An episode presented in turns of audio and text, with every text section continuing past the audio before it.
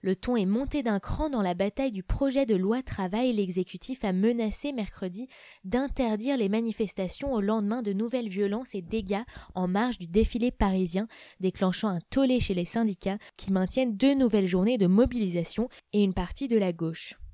La manifestation nationale organisée mardi par sept syndicats, première du genre depuis le début de la contestation, a rassemblé entre 75 000 et 80 000 personnes selon la police. Un millier selon les organisateurs, chiffre que le Premier ministre Manuel Valls a qualifié de ridicule par rapport à la réalité.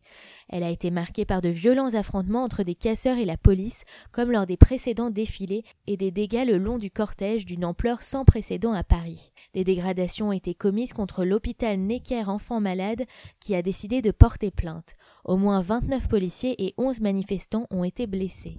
Après ces violences, François Hollande a annoncé qu'il n'y aurait plus d'autorisation de manifester si la préservation des biens et des personnes ne pouvait être garantie.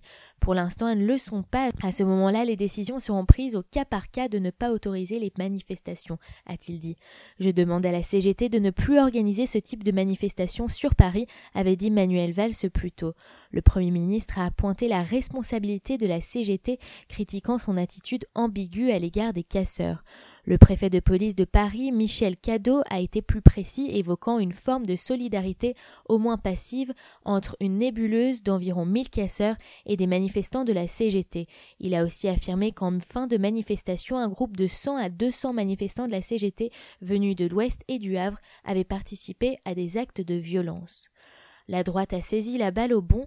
Nicolas Sarkozy, président du parti Les Républicains, a réclamé que la responsabilité civile et financière de la CGT soit engagée.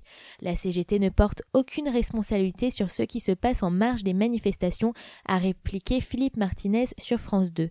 Il n'y a aucune relation entre ce que font les casseurs et les manifestants, a déclaré le numéro 1 de la CGT en parlant de provocation de la part de Manuel Valls. Ces accusations sont inacceptables et ces menaces le signe d'un aux abois avait déjà répondu la CGT, qui a aussi condamné sans réserve les violences commises contre l'hôpital Necker et dénoncé des actes aveugles.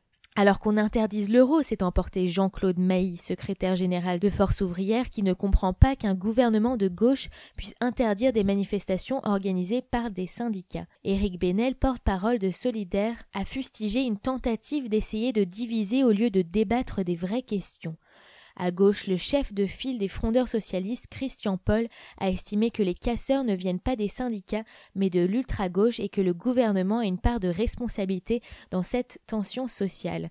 La présidente du groupe communiste républicain et citoyen au Sénat, Eliane Assassi, a accusé l'exécutif de vouloir porter atteinte au droit constitutionnel de manifester. Dans un communiqué, Amnesty International France a demandé que les violences fassent l'objet d'une enquête indépendante et approfondie et ne soit pas imputée sans preuve aux organisateurs.